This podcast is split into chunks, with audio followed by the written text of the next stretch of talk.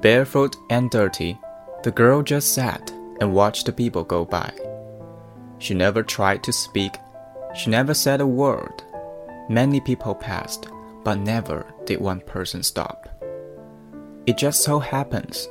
The next day, I decided to go back to the park, curious if the little girl would still be there. Right in the very spot as she was yesterday, she sat perched up high with the saddest look in her eyes. Today, I was to make my own move and walk over to the little girl. As we all know, a park full of strange people is not a place for young children to play alone. As I began walking towards her, I could see the back of the little girl's dress indicated a deformity. I figured that was the reason the people just passed by and made no effort to help. As I got closer, the little girl slightly lowered her eyes to avoid my intense stare. I could see the shape of her back more clearly.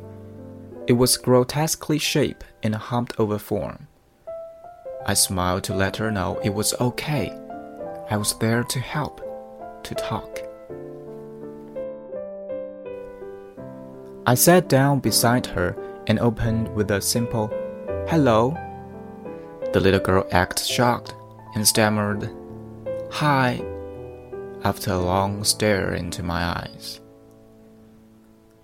I smiled, and she shyly smiled back. We talked until darkness fell and the park was completely empty. Everyone was gone, and we at once were alone. I asked the girl why she was so sad. The little girl looked at me and with a sad face said, Because I'm different.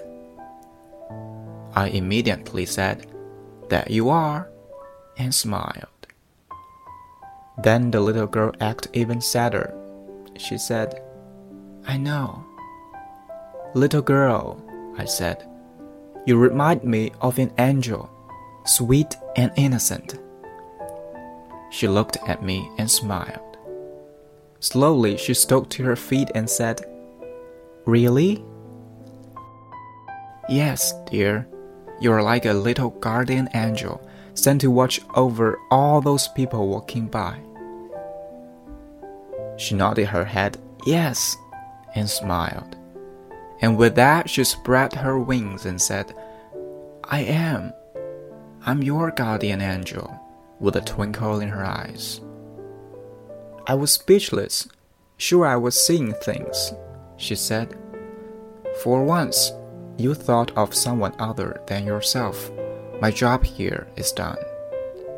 Immediately, I stood to my feet and said, Wait, so why did no one stop to help an angel? She looked at me and smiled. You are the only one who could see me, and you believe it in your heart. And she was gone. And with that, my life was changed dramatically. So, when you think you are all you have, remember, your angel is always watching over you. Mine is.